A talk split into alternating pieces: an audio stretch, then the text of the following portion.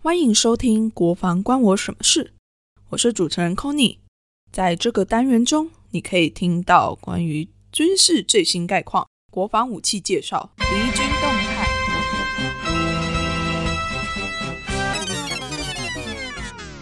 才怪！在这里，你会听到和以往军事讨论完全不同的声音和观点。如果你原本一点都没有在关心国防，这个单元会让你发现，原来国防离你那么近。如果你原本就会关心国防，也有些了解军事议题，这个单元将会让你发现，原来国防也可以这样讨论啊！好了，话不多说，就让我们一起听听看，到底国防关我什么事吧。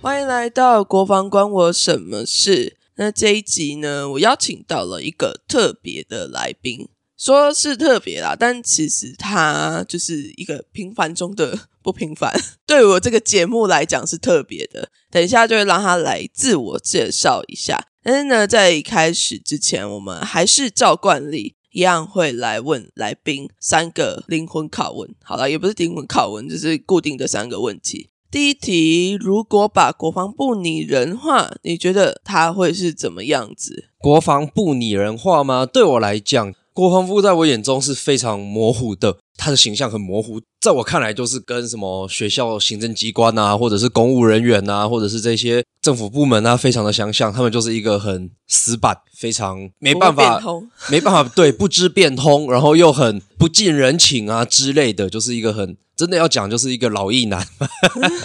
对，就是对，就是老艺男，老艺男。嗯，所以一个老艺男，你觉得他外观上面会长得什么样子？外观上哦，很多皱纹吗？皱纹吗？我对他的外观真的是没什么想象诶，只能用很刻板印象，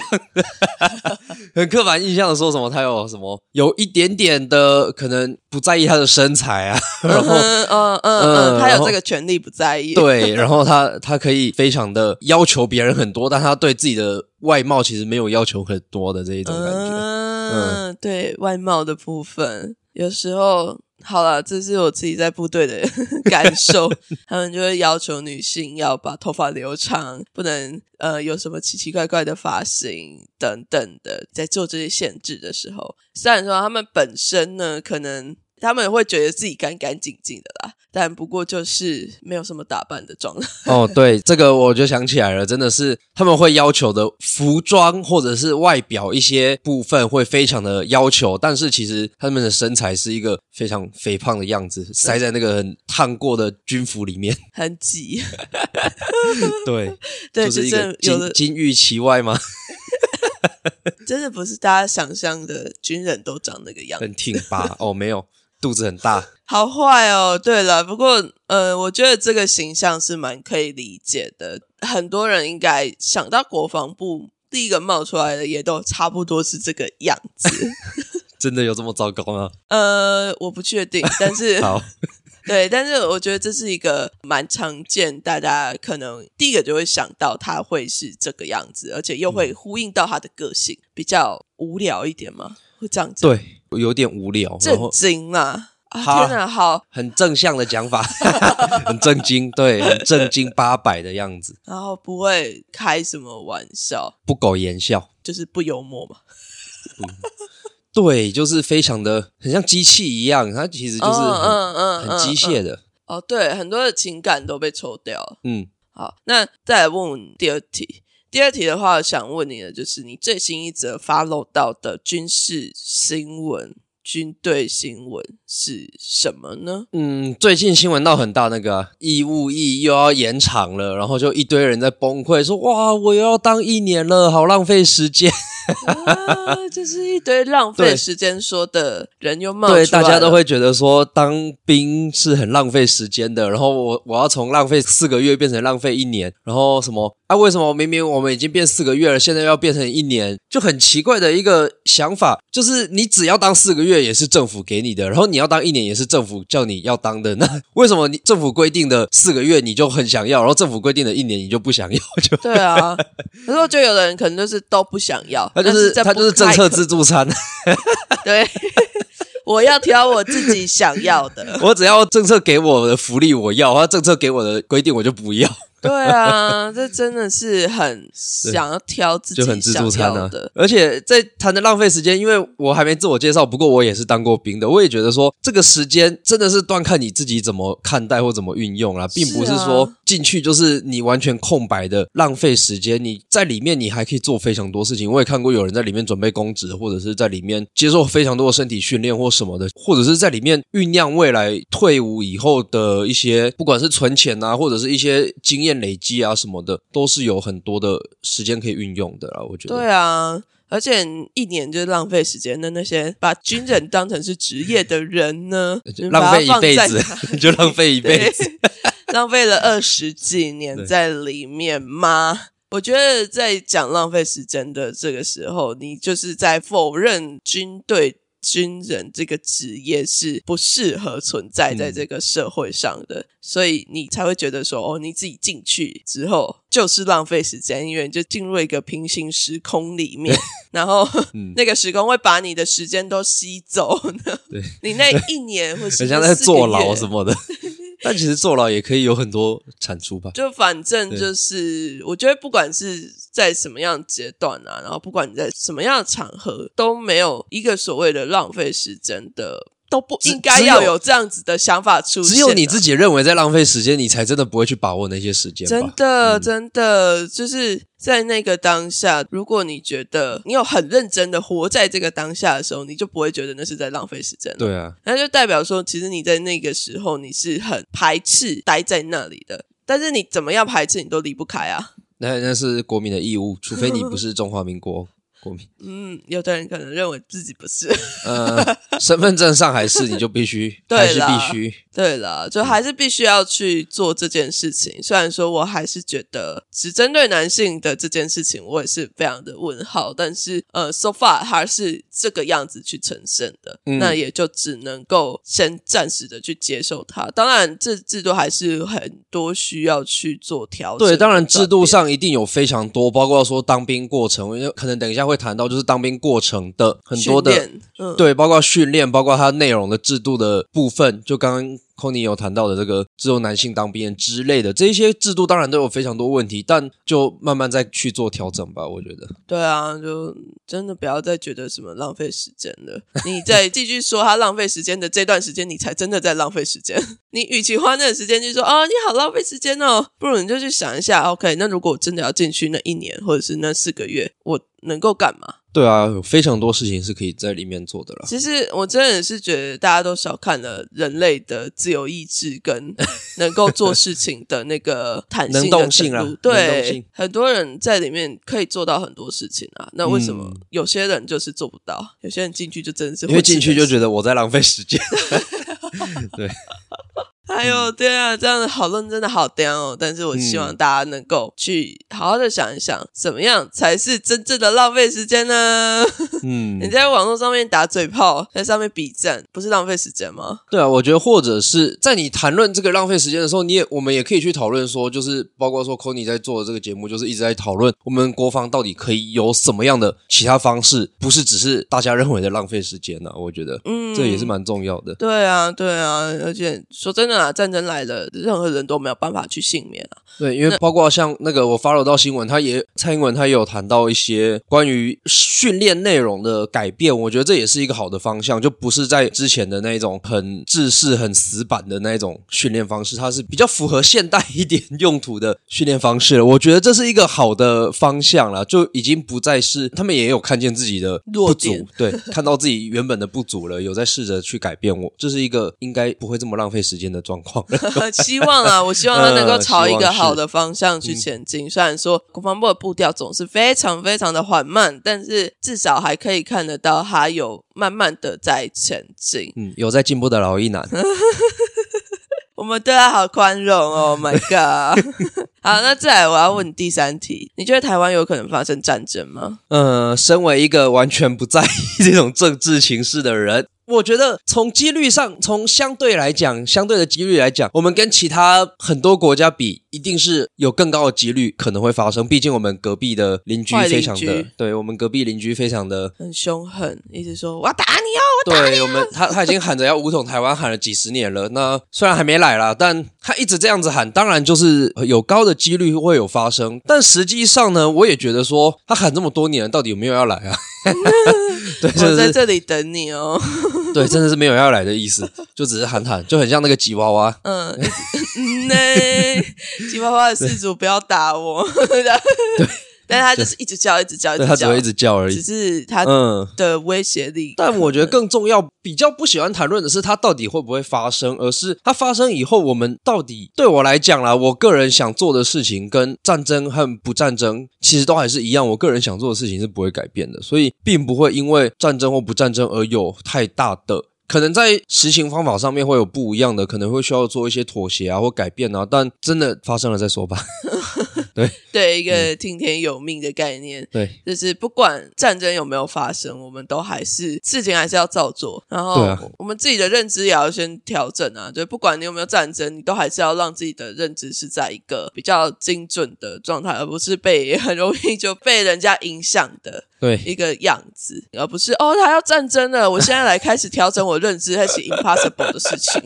对你还是你啊。对，如果你没有在现在感觉起来还算平和的时候，去让自己能够辨识出一些假新闻啊，或者是一些、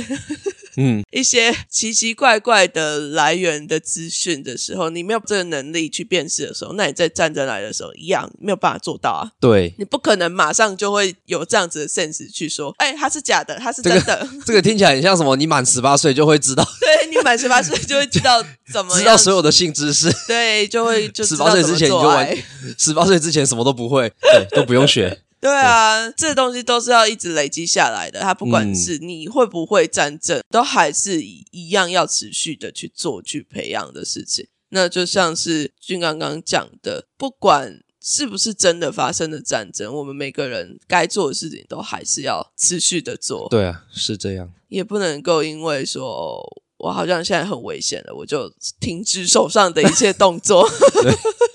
嗯，真的不太可能了。对，所以就大家也是还是要持续的关注，但是也不需要太过于担心或者是焦虑，说发生的时候会怎么样，就自己先做好准备，那就不用担心之后会发生什么事情了。对，那我们前面三题就差不多问到这边，那再来我就要请俊刚来做个自我介绍喽，好，请。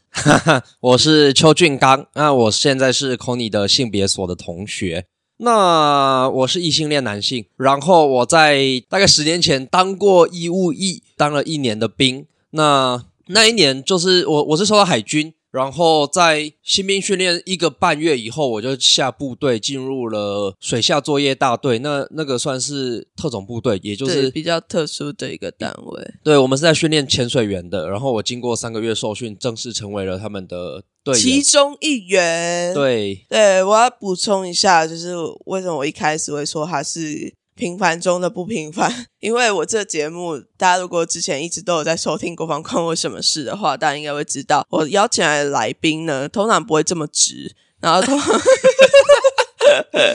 要不然就是通常都不会这么。紧密的跟军事有那么直接的相关联，所以说第一次邀请到了真的是意男，然后又真的是当过兵，而且还去水下作业大队，这真的还是头一遭。但是我强调不是他的水下作业大队，我只是想要跟他来聊关于军队跟男子气概或是阳刚气质的这件事情之间的关系。我们今天是会朝着比较性别讨论的方式去讨论这件事情。今天的聊天的方式也跟之前比较不一样，因为之前我可能就是找来宾来，然后就跟来宾聊关于他自己比较擅长的领域，然后我就是尝试在找这些领域跟国防之间的焦点。那今天我们就是很直接要来讨论性别的，就比较像是一个讨论的形式，不是嗯以性别以性别的视角来看见我们在当兵的经验吧，我觉得。嗯，我觉得是，就是嗯，用另外一种角度来切入。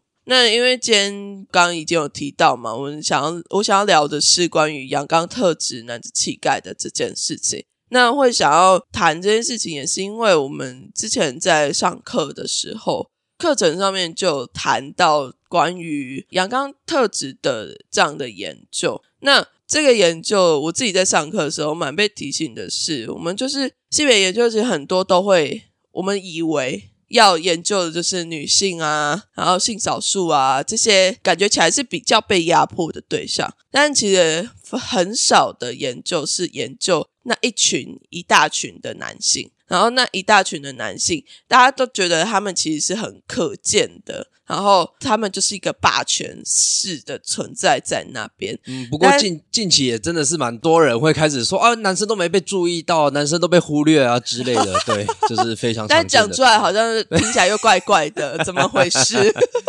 对，只是我们在研究的部分，真的会更少去偏向说哦，做男性之间的研究，因为我们总会觉得说哦，异男就是铁板一块嘛，就是在那边一大群，然后感觉他们都长得一样，同质性很高之类的，对，然后好像也很难在他们之间找到一种改变的动力动能。嗯，嗯，因为他们不需要特别去顺应什么，他们本身就是那个潮流了。但是在上了这个学期的那个女性主义理理论课之后，就会发现说，哎，其实，在这样子的非常强烈，看起来好像是很庞大、巨大的、不动的一个霸权式的阳刚里面，它其实里面还是有非常多的不一样。就每个男性个体之间都有一些不太一样的地方，然后他们也会用不一样的方式去顺应，或者是去回应这样子的霸权特质呀，霸权阳刚特质。应该是说去回应我们社会对男性的期许吧，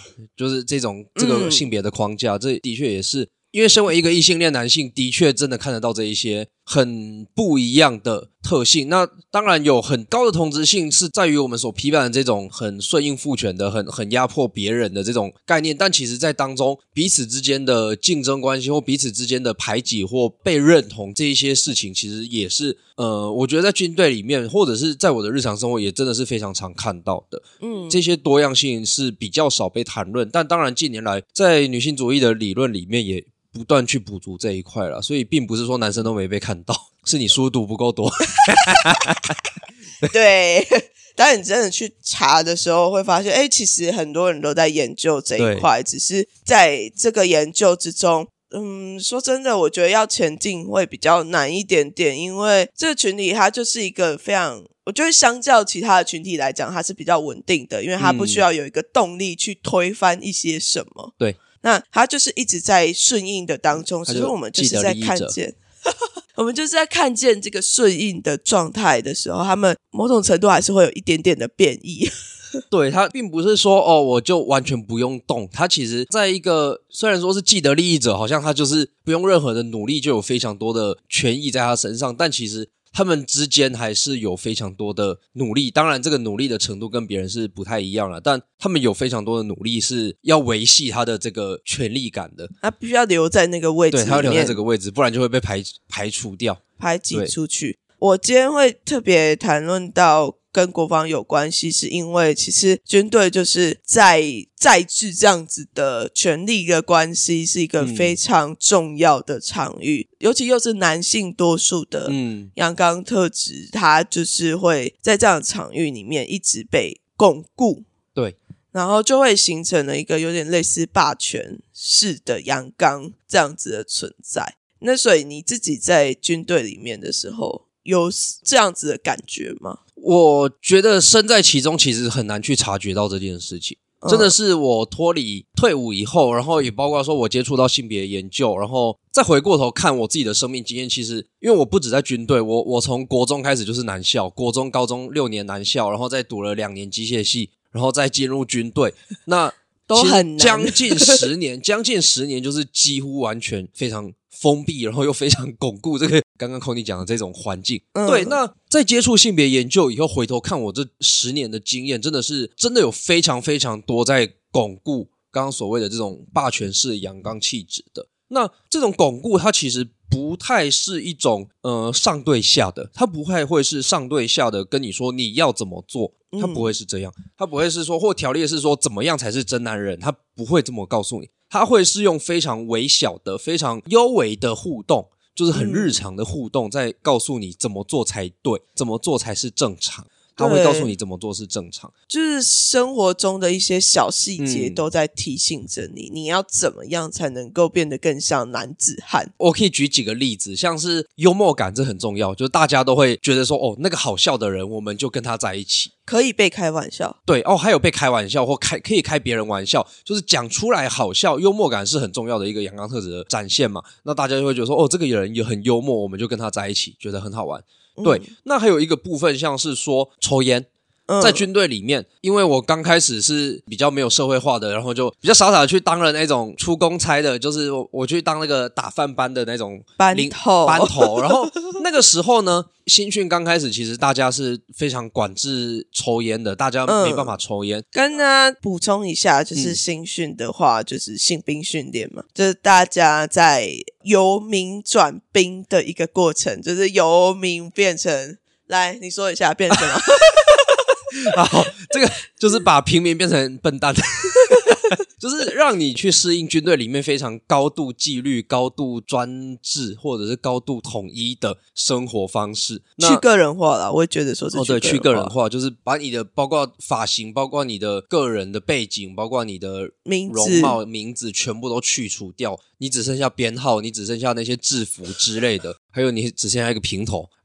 对对，就是这个过程啊，那新兵训练。那那个时候我是去担任了打饭班的班头，然后整个带队的班长呢，为了让我跟我拉近关系，因为我是班长跟那一群比较小的我的那个班里面的人，级对式的，阶级式的，对他，他要拉近我的关系，或者跟我比较套关系呢，他就直接在大家都还禁烟的状态底下，就递给我烟，说：“哎、你有没有抽？”然后就跟我一起小小闲聊一下，然后就交代一下，说什么哦，如果有什么问题可以找他、啊、之类的。所以这个抽烟过程其实就是在巩固着一种权利，然后包括说后来在下部队，大家没什么在管抽烟了，但是也可以看得出来，那一群权力中心的人，权力中心的包括士官长啊之类的，他们都会借着在抽烟闲聊的期间，再顺便讨论他们部队里面的某些正事重。要的事，所以没没抽烟的人就会自然而然的、默默的被排除在外。这我感觉蛮深的，因为部队里面蛮多的，就算是女生也会嗯顺应着说、哦要去学抽烟，就是为了要跟那些男性能够有更好的一些交流。有人就真的是不会抽烟，然后就特别去学了抽烟这件事情。那除了抽烟之外哦，我觉得阳刚气质要谈阳刚气质，一定没办法离开谈论性这件事情。嗯，对，在性这件事情，真的就是还有包括像刚刚的幽默感结合起来，就是黄色笑话。哦对，这个黄色笑话开黄腔是非常常见的，去巩固我的阳刚气质。就是我越会开这种黄色笑话，我开的越多，我就是越可以是团体的中心，而且是大家都会笑的那一种才是。对啊，而且就连管理阶层他们在骂人的时候，这也都是讲话也有时候也会用一些很也都是用黄很黄，或或者是很包括很多我自己会觉得很恶心啊。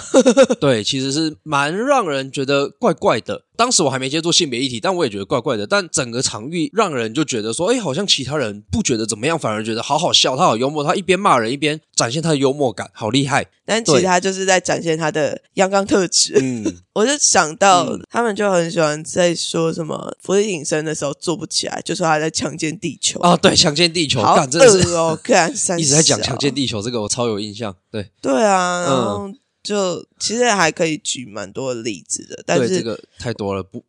先。不要让大家耳朵 觉得受污染。对，不要强奸耳朵。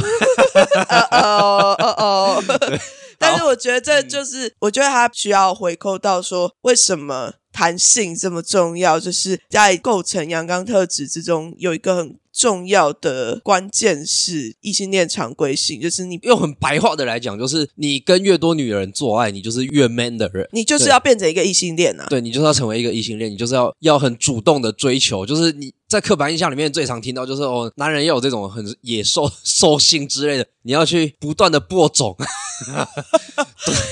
对，然后就是又嗯强调男人的性行为他要主动，而且是要能够主动的。对，所以所以在谈，包括言谈上面也会非常常去谈论性这件事情。那不只是开黄腔或者是这种羞辱式的，当然在平常的谈话当中也非常多人。我印象蛮深，就是很多人在朋友一群聚在一起的时候，就会谈很多哦，我之前在酒店怎么样啊？哦，我跟我女朋友怎么样啊？我们在哪里做啊？我们做了多少啊？做多强啊之类的，就是不断的去强调自己的厉害之处，性能力在性能对性能力性方面的厉害之处。然后到底是不是真的，也没有人可以证实。但是就是在这个谈话当中，我们不断的去形塑一件事情，就是男人就应该去主动谈性，然后主动的有这些性行为。而且你必须要是很侵略性的去谈，哦对你不能是一个呃，我很享受，或者是应该说，我指的那个享受是你真的是谈你的肢体上面的细节的享受，嗯，或者是你的身体的感受，这种事情是不被允许的，对，我必须要去们在在谈的过程一定都是非常的我就把他干到怎么样怎么样啊 干到翻白眼。之类的对。，就是会有很多的呃，把对方物化，然后把自己其实也很抽离自己的情感，而是强调某种的能力，很像干在比薪水一样。对对，很 像比什么哦，我的年薪多少，哦，我的伴侣多少人，就是比这种很机械式的东西，我觉得蛮、嗯，这一个可以量化的，对你没办法去谈到你的感受，然后谈到对方的感受，或谈到你的心得啊之类的，其实比较少去谈这件事情。嗯对对，因为某种阳刚特质的展现，也是去除掉情感的表达，它也是一个很重要的阳刚特质速成的一个要素之一。然后我觉得刚刚谈这个性的一件事情，还有更好笑的，就是有一次也是非常优美的哦，因为刚刚讲的全部都是很日常生活的谈论嘛。那还有一次也是很好笑，就是我们在我忘记是为什么了，但是在整队期间，那个班长呢就跟大家询问了，闲聊询问了一下，说：“哎，你们在场是还有没有人是处男？” 谁敢举对手？，真的是没什么人举手，只有两个，其中一个就是我。对，其他的是没社会化。对我很诚实，真真是没社会化，我就很诚实的举手了。但就可以明显看得出来，甚至在举手之后，还还会有人说：“哈，你是处男，哈，邱君刚你是处男哦。”这样子，就是连这么微小的一句话，他都可以造成一个焦虑，就是哈，我身为一个男性，我一定要做到爱，我才是一个真男人。我没有做到爱，我就不是男人。类似这种，嗯就是我就是一个奇怪的，我就是一个还没长大的人。对，嗯他就是要暗示你要成为熟男，成为真正的一个男子汉的时候，你就是要跟女生做爱过。对，所以所以在阳刚气质这件事情，它不是一个很条列式说你应该做到哪些事情才对，而是在日常生活的互动当中去区分什么是正常，什么是不正常。对啊，对但是你知道很有趣的是，当你去问那些男性的时候，他们可能真的没有办法那么直接的告诉你说，哎，到底怎么样才能变成一个男人？但是他们的心里面，或者是他们正在做的事情，他们都一直在重复的呈现出来去划分谁是正常，谁是不正常。尤其军队里面更强调，因为刚刚有讲到说，我们这个队是它算是一个很强调身体性质、强调阳刚特质的，因为我们就是要受训成为一个很壮的，我们必须是是有一定的身体素质的。那进来以后，他们就非常强调这些阳刚特质。我觉得可能相对其他地方会有更多更多这种阳刚特质的展演吧。嗯，那如果说在你的单位里面有一些人，哈可能在某一些地方他没有那么符合阳刚特质，就可能例如我们单位其实也有一些比较矮小阴柔的，矮小的，嗯。对矮小的学弟之类的。那你觉得他们要怎么样去弥补这件事吗？这样弥补吗？弥补哦，我觉得这个在理论上面，他们在理论上讲的是补偿性的阳刚气质啊，但实际上的话，的确是有一些比较矮小，或者是可能在个性上没有那么的谈论性，或没有那么的去侵略性的人。但毕竟我们的目标就是受训通过，那大家就会在身体素质上面不断的去努力，然后不断的去精进。当然还有说，我印象比较深是我有一个朋友，他其实是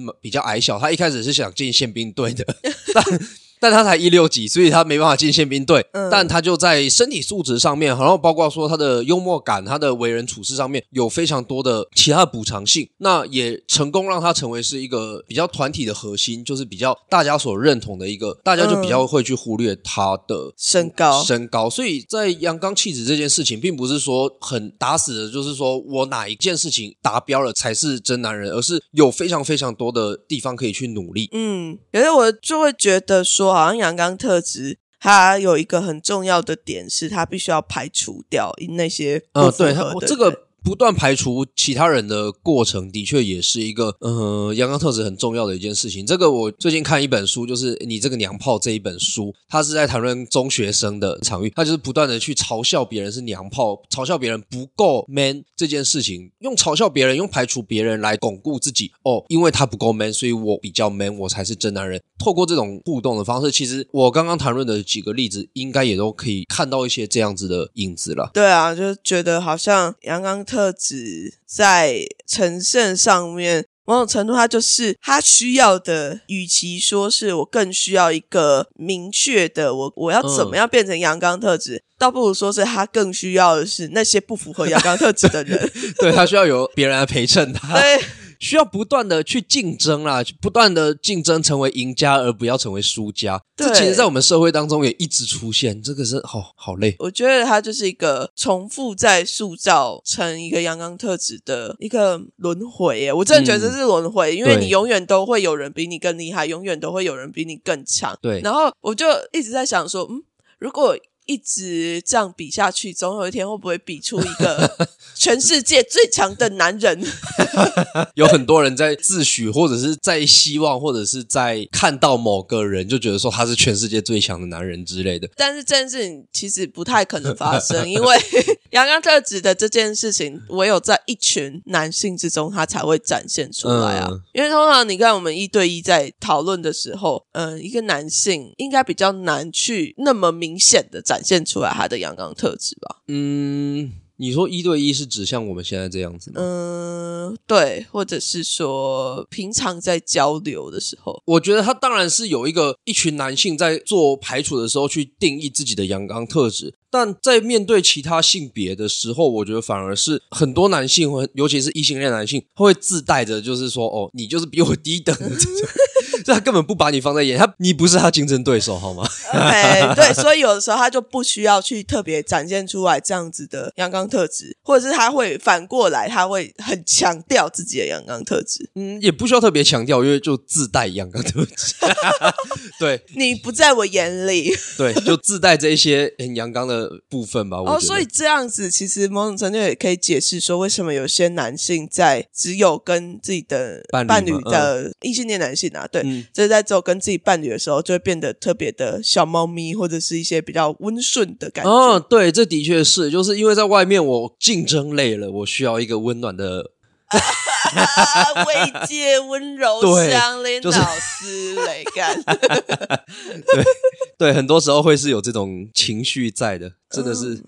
啊，非常的就因为对方不是你的竞争对手，所以你不需要这么的 tough，你不需要这么嗯对的去积极的我要成为什么样子。当然也有一些走火入魔的，在伴侣关系也是要积极的展现他的阳刚特质。哦，我要保护你，我要有绅士对我要对啊，这也是有可能我要赚钱。养家之类的。可是其实嗯我觉得这样讨论会不会是更少是在一对一的讨论，反而是会变成是有有旁人在的时候，他就会说：“哦，这我女人，我要保护他。嗯，嗯也是有可能是这个样子，因为我 毕竟没有在那样的关系里面，我个人不会是这个样子，所以我就没办法那么深入的去观察到这件事情。嗯，对啊，我觉得在这样子的讨论之中啊，我那个时候在学到这样子的理论的时候，对我来讲，某种程度是一个解脱啦，嗯因为我就会觉得说，哎，这些男人一开始还没有学这些东西的时候，我就会觉得这些男人怎么这么恶毒？为什么会可以对着一些女性讲出来很多很不得体的话，然后嗯他们甚至一点后悔的感觉都没有？但是在这样子讲起来，就会发现他们很多时候可能甚至连自己都不知道在讲什么。嗯、对我必须讲，因为我经历过这十年的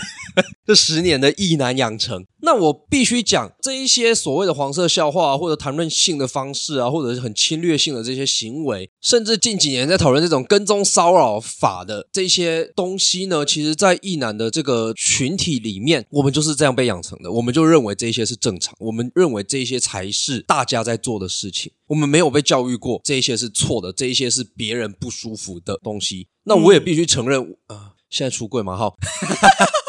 对我也是，我也必须承认，虽然我做了性别研究，但我过去的确我做了非常多现在我在抨击的行为，谁没有过去呢？这些真的是非常糟糕，就包括说什么路上就评论别人的身材，甚至是当面评论别人身材外貌啊，或者是跟踪骚扰之类的啊，真的是非常的。惨不忍睹的过去。对，我很抱歉各位各位受害者。对，但是我觉得他真的必须要是一个有意识到，或者是有被提醒，嗯你才会真的知道。对，因为我真的是在接触性别议题，甚至是我有身边的伴侣不断在提醒我，我的各种言行举止是非常侵略性的，会非常与我的理论非常脱节的状况，我才可以意识到，哦，原来我自己在做这么父权的，我自己在做这么糟糕的事情。但在那之前，因为我所成长环境一直以来，大家就告诉我这是对的，或这才是正常人，包括像跟踪骚扰讲说这就是浪漫之类的。对啊，大家都觉得这是理所当然的事情啊，为什么我这样做反而要被骂了？那甚至是说，哦，我不这样做，只是因为有些女生会骂人，所以我不这样做，我为了不被骂而不这样做。但我从来不知道，原来不是因为要不要被骂，而是因为对方真的会不舒服。真的，我觉得这也是现在很多性别教育蛮缺乏的地方，就是嗯我们好像都会觉得说，哦，我们要跟女生讲性别教育，然后要跟性少数讲性别教育，然后跟小朋友讲性别教育，但是我们其实会很忽略的是，最需要性别教育的那一群人，其实是那一群嗯很霸权式的存在的嗯男性。但是我觉得有时候我们不愿意，或者是说很难去讨论的原因，就是因为他们存在的那个霸权位置，会让他们比较难有动力去反思，比较难。开启对话，然后也包括说，毕竟阳刚特质带给我们一种观念，就是我们是对的，对，我们是对的。所以你要你要说我是错的吗？不行，就像嗯国防部，哎，对 嗯我讲的都是对的，你反对我的人，你都是错的。然后还会再说哦，如果你有任何问题可以来找我，或者你有任何觉得不应该的可以来找我，但是真的来找我了哦，没有是你是你错了，对问题，你是那个有问题的人，对对，那其他人都没问题啊，为什么就你有问 题？对，那是因为其他人没有想跟你讲话，对，所以说我觉得这是一个我们之后可以去努力的方向吧。嗯。所以你开始接触性别议题，是因为你之前的伴侣。其实，在那之前，我从二零一四太阳花事件开始接触蛮多社会运动，我很扎实，就是包括环境议题啊，然后也上街头，包括反核运动，然后劳工运动，然后包括 face 的部分，或者是非常非常多各种各样的议题都有接触到。那性别议题，我当时也只是接触非常的浅薄，也只是读过几本理论而已，然后就自诩为哦，我是有接触性别议题的异男，我好棒棒。真的是对异男非常友善的。对，就是哦，我好厉害这样子。但真的实际，因为当时的伴侣他也是在性别议题上面也有接触过蛮多的，那跟他交往以后，才能更深入的在包括思想层面，包括很日常生活的那种优美的，因为我刚刚有讲嘛。那种阳刚气质的展演真的是非常优美的。对那在跟我这么亲密的相处过程当中，他才可以看见非常多我还保留着过往这种阳刚特质的荼毒的。对，父权遗毒，对父权遗毒这种东西还没有还没被拆解掉，还没有被我我自己看见。这么紧密的人才有机会去告诉我哪些东西是真的会让人不舒服的。我觉得这个很棒、因为这提醒着各位异女们 不要失去希望。你给他们太大的 太大的压力了。没有，因为有时候我就会觉得说，到底我们要怎么样去跟异男谈这件事情？但是在你的这个经验之中，就会发现说，好像真的从伴侣的这个角度，相对起来是更容易去影响嗯一个异性恋男性他们在对自己的生活的观察，然后对自己的行为的意识。对，的确是因为如果是一个很遥远的一个陌生人去跟你讲，相声我听 podcast 之类的，对对，很遥远。远的跟你讲。很像上对下的，或者老师在教你什么样对，什么样错。那其实对一男来讲，他们都有一个自己的价值观了，他怎么会被你影响？他怎么会被说服呢？那情侣的话，有一个优势就是你可以情绪勒索。可以 你可以伴侣的话，你可以是一个更知道对方怎么样子可以听进你的话，或者是可以怎么样子去用他能理解的方式，然后去跟他沟通吧。嗯因为因为我会觉得说，阳刚特质，他可能就像他字面上面写的那样子，嗯它就是很刚、阳刚的嗯样子，非常 tough。嗯，那所以说，你要真的去深入到拥有阳刚特质的人的心里面的时候，你必须要是相对起来是柔软的一个状态。毕竟现在强调的是所谓的新好男人，就是你要可以去听伴侣的声音，去听伴侣讲话，倾听之类的，有这种混合了一些过去所谓的阴柔特质的部分。但的确，现在很多异男也在朝着这个方向努力，就是我要努力去倾听啊，我要可以去理解啊之类的。那在这个时候，其实就是比较好的切入点。嗯，就是大家可以尝试着，如果你是正在收听的异女或是异男也可以啦，反正就是 我们可以试着嗯去将这样子的性别议题，或者是这样子的观察带入，嗯然后去告诉你的伴侣，有可能他根本从头到尾都没有想过，哦，原来你是这样子想的，原来另外一个性别的人是这样想真的最大症结点就是没有在意到别人的感受吧，所以好好的听别人的感受，去试着同理是蛮重要的一件事情。对啊，而且有的时候异男都会觉得，哦，我有同理啊，但其实根本就没有，你那个不叫同理，哦，你生气我就带你吃大餐啊，这种是同理吗？不是。那是被制约了吧？哦，吵架我就先道歉，这不是 好吗？这就只是一个反射性的动作，他没有去，你是巴夫洛夫的狗吗？就是你没有认真的去思考说，哦，为什么我要做这件对，事？为什么为什么对方会难过，或为什么对方会生气？当然，并不是只有一男的错啦，非常多人在伴侣关系里面的情绪或情感的沟通，其实都是非常糟糕的。我觉得，是就我们没有学到怎么去做这件事情呢、或者是说我们没有被告知说，其实你是可以在关系里面这样子沟通，然后不会影响到关系的因。为教育没教啊，学校没教，老师不教啊，最重要应该家庭教育都没有教过吧？家庭教育用用打的啊。那你要怎么教出一个可以沟通你的情绪的人呢？是，所以我们就是要从现在开始，我们自己努力，先天不足嘛，我们后天努力。啊，如果有生小孩的，记得不要用这么种方式去对待你的小孩，不然他也只是学到这种方式而已。真的，我们怎么样去长大的，那要避免啦。因为对我真心的觉得，就是以前的那些教育，对于情感的教育，对于很多性上面的教育，都是很不足的。没有人教你要怎么样去跟伴侣沟通啊，没有人教你要怎么样去进行性行为啊，都是啪十八岁了，十八岁以后就你会了会了，你很棒，去交男朋友去干嘛？好，可以结婚了。